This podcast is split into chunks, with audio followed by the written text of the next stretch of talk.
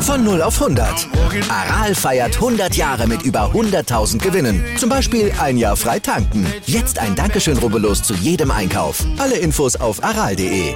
Aral, alles super. Man kann und muss Schalke 04 sportlicher durchaus kritisieren, aber die Aktion, die sie heute Abend im Heimspiel gegen Wolfsburg in der Arena planen, das ist schon toll und extrem wichtig. Ja, denn statt mit dem Sponsorlogo auf der Brust spielen sie mit dem Schriftzug Steht auf auf dem Trikot, also mit Hashtag versehen um ein Zeichen zu setzen für Toleranz, Respekt und Zusammenhalt gegen Rassismus, Antisemitismus und Hass und Hetze allgemein. Ganz klar, das ist richtig stark und auch, dass die Sponsoren auf ihre Fernsehzeit für den guten Zweck verzichten. Hut ab. Hast du drauf, welcher Sponsor das ist? Das ist doch ein neuer, ne? Oh, das habe ich tatsächlich. Meinauto.de und HRS, dann nennen wir sie auch gleich. Gut, meinauto.de HS, meinauto.de HS, danke, dass ihr das macht, super. Und damit sollte das jetzt auch quasi aufgewogen sein. Absolut. Und deshalb starten wir diesen Podcast eben auch mit dieser starken Idee, weil wir sie unterstützen, sprechen ansonsten über die Baustellen von PSG vor dem Duell mit Bayern in der Champions League, machen uns über eine Reform der Handspielregel Gedanken, da muss dringend was getan werden. Und wir stimmen euch natürlich auch noch auf den historischen Super Bowl ein. Das alles im ersten Sportpodcast des Tages, wie immer nach dem Opener und dem laufend aktualisierten Newsblock. Darüber spricht heute die Sportwelt. Stand jetzt der erste Sportpodcast des Tages. Meinungen, Hintergründe und Analysen. Stand, stand, stand, jetzt mit Malte Asmus und Andreas Wurm. Analyse. Am Wochenende empfangen die Bayern Bochum in der Bundesliga. Naja, für die Bayern ist das eher so eine lästige Pflichtveranstaltung, denn der Blick der Münchner, ja, der ist natürlich auf Dienstag gerichtet. Ja, dann da geht es nämlich nach Paris zum Achtelfinal-Hinspieler Champions League gegen PSG. Da gilt es, die ganzen Störgeräusche der letzten Wochen an der Sebener Straße einfach auszublenden, also einfach in Anführungsstrichen, sich zu beweisen, das müssen sie, obwohl der Gegner natürlich gespickt ist mit Superstars. Da gibt es ja einiges, was die Bayern eigentlich aber doch sehr zuversichtlich stimmen sollte, im Prinzenpark dann eben doch auch zu bestehen. Genau, denn PSG gibt Stand jetzt ein ziemlich schwaches Bild ab. Im französischen Pokal sind sie im Achtelfinale bei Olympique Marseille jetzt rausgeflogen und diese Niederlage, die macht die sowieso schon ziemlich schlechte Stimmung in Paris noch mieser und dann drücken ja auch noch die Sorgen um die Stars allgemein so ordentlich aufs Gemüt. 1 zu 2 hat PSG verloren. War schon die dritte Niederlage 2023 und L'Equipe schrieb danach, diesmal ist es ernst. Ja, aber woran hat's denn gelegen, Malte? Tja, wenn man so will, an allem. Also vorne oh, wollte der Ball nicht rein und nach hinten waren sie recht offen, denn die Offensivkräfte, die haben einfach keine Lust, mal nach hinten zu arbeiten. Und wenn das passiert, dann bietet das dem Gegner natürlich Räume ohne Ende. Und wenn man die dann eiskalt bespielt, ja, dann ist dieses Gesamtgefüge, auch wenn das aus Topstars äh, ist äh, oder zusammengesetzt ist, extrem anfällig. Und naja, also die interne Streitigkeiten haben sie ja auch noch, ne? Zum Beispiel um die ähm, Kapitänsbinde. Trotz des großen, äh, trotz großer Namen wie Neymar, Messi, Ramos. Also das ist, das müsste doch eigentlich bei denen blind laufen, oder? Tja, trotz der großen Namen hast du gesagt, man könnte auch sagen wegen der großen Namen. Ne? Also oh ja, Mbappé das, ja. zum Beispiel, der ist ja verletzt. Der wird Dienstag auf jeden Fall nicht dabei sein. Neymar, der sitzt nach muskulären Problemen gerade wieder zurück, aber natürlich noch nicht auf seinem besten Level. Hat man auch gegen Marseille gesehen. Der hat da auch dicke Chancen dann vergeben, hat auch ein bisschen Pech mit dem Pfosten und so. Aber Ramos zum Beispiel, der hat in dem Spiel mit einem doch recht verstörenden Ballverlust, kommt dem auch nicht so oft vor, den Siegtreffer von Marseille dann begünstigt. Ja, Messi ist auch nicht in der WM Form. Äh, Kapitän Marquinhos, dem merkt man auch an, dass er mit Brasilien früh ausgeschieden ist. Da knabbert der offensichtlich noch immer dran. Donnarumma hat der Torhüter schwächelt. Verratti hat sich Disziplinlosigkeiten geleistet. Also, ja, es gibt an allen Ecken und Enden Probleme. Ja, ja, klar. Also ich meine, äh, dann noch dazu, ne, das sind zwei Wintertransfers, äh, haben nicht funktioniert, ja. ja. Skriniar wollten sie holen und äh, Ziyech. Äh, also und, und dann, ich habe es gerade ja eben angesprochen, ne, die Streitigkeiten um die Kapitätsbinde, da will, wollen alle irgendwie dann doch den Hut aufhaben und im Endeffekt dann doch keiner. Also äh, dagegen wirken die Probleme der Bayern stand jetzt fast schon niedlich. Hintergrund das Pokalspiel zwischen Bochum und Dortmund hat den Fahr- und die Handspielregelung mal wieder ins Zentrum der Kritik gezogen und die Frage aufgeworfen, wann ist eine Berührung des Baldes mit der Hand als Handspiel zu werten? kann ich dir echt nicht sagen. Also darüber kann man offensichtlich einfach stundenlang auch diskutieren und selbst Profis finden da keinen Konsens. Du kannst da drei Schiris fragen, du kriegst vier verschiedene Sichtweisen aufs Handspiel. Ja, und das Blöde dabei ist, der VAR ist in Sachen Handspielstand jetzt ja auch nicht wirklich eine Hilfe. Ne? Nee, überhaupt nicht. Äh, Schwarz und Weiß, das kann man mit dem VAR objektiv noch unterscheiden, aber diese ganzen Graustufen dazwischen, die sind offensichtlich da nicht sichtbar und gerade auf die kommt es ja an, wenn man äh, jetzt strafbares Handspiel zum Beispiel identifizieren will. Da muss eben dann auch mal ein bisschen interpretiert werden. Naja, und aber wie soll man dieses Dilemma denn jetzt lösen? Also es, am einfachsten wäre es natürlich, jede Berührung des Balles im Strafraum mit der Hand oder mit dem Arm als Handspiel zu pfeifen. Ja, das wäre einfach. Dann gibt es wenigstens keine Diskussion. Aber das würde dann andere Probleme mit sich bringen. Das würde mich ja mhm. dazu führen, dass die Spieler jetzt weniger auf das Tor, sondern mehr auf die Arme der Gegenspieler zielen würden. Natürlich, um mhm. elf Meter zu kriegen. Und davon wird es dann wahrscheinlich drei oder vier pro Spiel geben. Im Zweifel sogar pro Mannschaft. Ja, und am Ende wäre dann am Ende der Saison einer Torschützenkönig, der vielleicht nur elf Meter schießen kann, hätte aber 50 Tore oder so. Ja. Oder Hand nur bei Absicht pfeifen? Ja, das ist jetzt ja auch wieder objektiv nicht zu bewerten. Wann liegt Absicht vor und wann nicht? Das, ach, ja. Naja, oder, oder jetzt machen wir noch eine ganz neue Idee. Wie wäre es denn nur noch indirekte Freistöße pfeifen, wenn das Handspiel nicht bei einer eindeutigen Torchance passiert ist?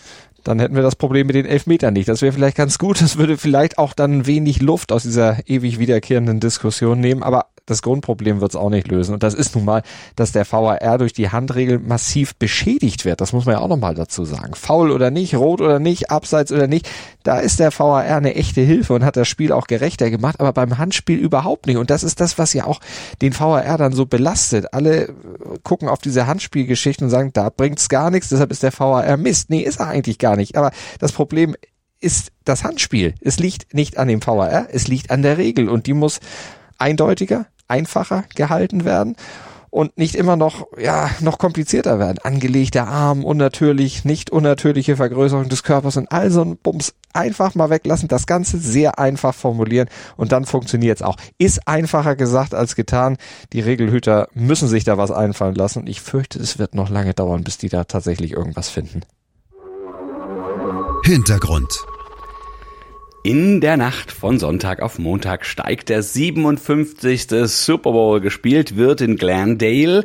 Das ist äh, nahe Phoenix in Arizona im äh, State Farm Stadium der Arizona Cardinals. Es ist das Duell der Kansas City Chiefs gegen die Philadelphia Eagles und das ist wegen der beiden Starting Quarterbacks sogar ein historisches Duell.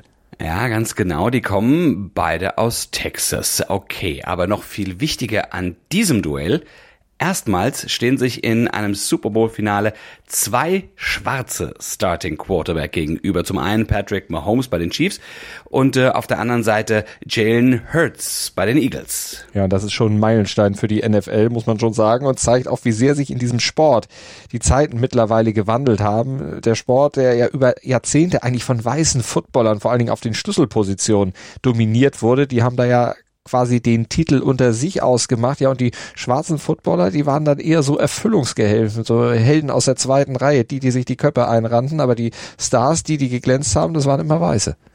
Ja, wobei man auch sagen muss, es gab schon auch Ausnahmen, es waren zugegebenermaßen aber nicht viele. Doug Williams zum Beispiel, der hat schon 1988 als erster schwarzer Quarterback den Super Bowl gewonnen, aber dann war 26 Jahre Pause, ehe Russell Wilson 2014 der zweite war, dem das Ganze dann gelang. Und Patrick Mahomes schaffte es 2020 dann zum dritten Mal. Aber insgesamt gesehen, und da hast du natürlich recht, ja, in 57 Jahren Super Bowl schafften es inklusive Jalen Hurts nur acht schwarze Quarterbacks überhaupt ins Finale.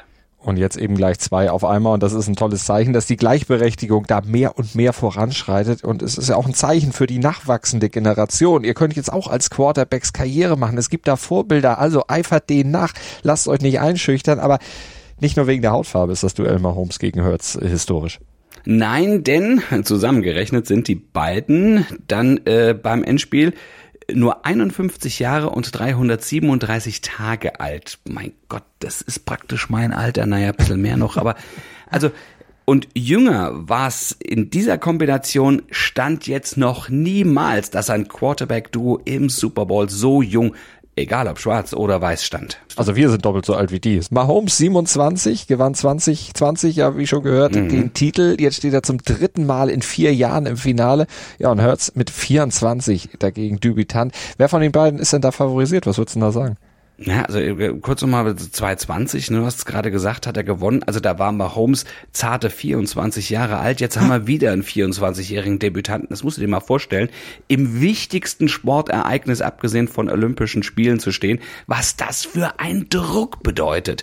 Also, und wenn du mich nach den Favoriten fragst, muss ich sagen, naja gut, aufgrund dieser Tatsache, dass das eben so eine Drucksituation ist, naja, also Kansas City, die haben immerhin äh, den Vorjahresfinalisten, die Cincinnati Bengals, rausgeworfen und Mahomes sollte wegen seiner Playoff-Erfahrung um, sicher Vorteile haben, eben auch wegen der Endspielerfahrung und wegen des einen Rings, den er schon mhm. am Finger trägt. Er ist, stand jetzt der jüngste Quarterback, ich habe es ja gerade schon gesagt, der NFL-Geschichte mit zehn Playoff-Siegen, aber das heißt natürlich nicht, dass die Eagles chancenlos sind. Jetzt hast du eben gesagt, das wichtigste Sportereignis nach den Olympischen Spielen. Dann muss ja Mahomes oder muss Hertz äh, Messi zeigen, dass er besser ist als er. Ähm, möglicherweise, ja, das ist, das ist richtig, ja. Aber also ist es ja, oder das Größte jedenfalls, das ja. medial größte. Zusammen mit dem Fußball-WM-Endspiel. Ich glaube, der Fußball ist noch ein bisschen größer. Das bringt der Sporttag. Stand jetzt.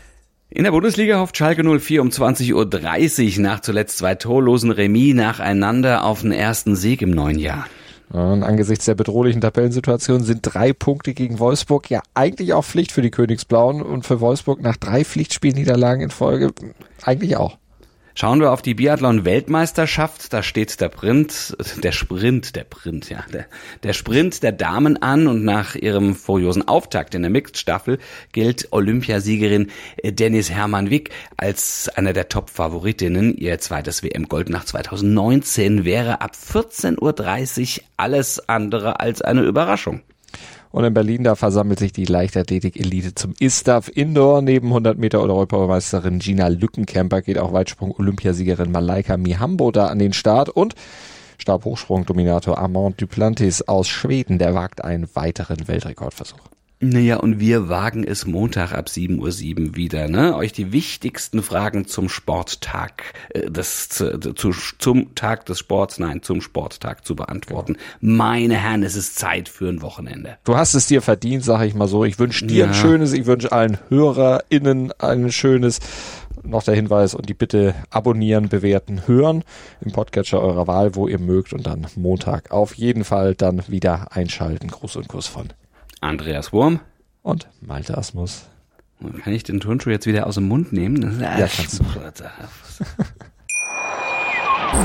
Wieder live von Ihrem Toyota-Partner mit diesem Leasing-Auftakt. Der neue Toyota Jahreshybrid. Ab 179 Euro im Monat. Ohne Anzahlung. Seine Sicherheitsassistenten laufen mit. Und ja, ab ins Netz mit voller Konnektivität. Auch am Start die Toyota Team Deutschland Sondermodelle. Ohne Anzahlung geht's in die nächste Runde. Jetzt los sprinten zu Ihrem Toyota-Partner.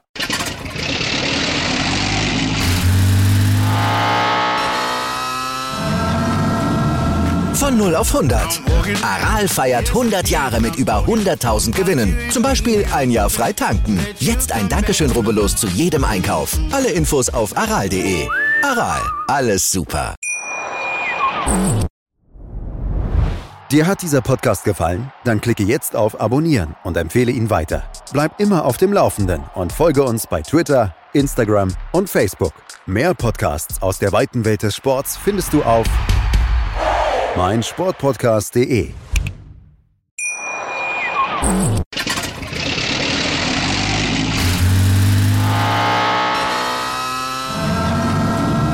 Von 0 auf 100.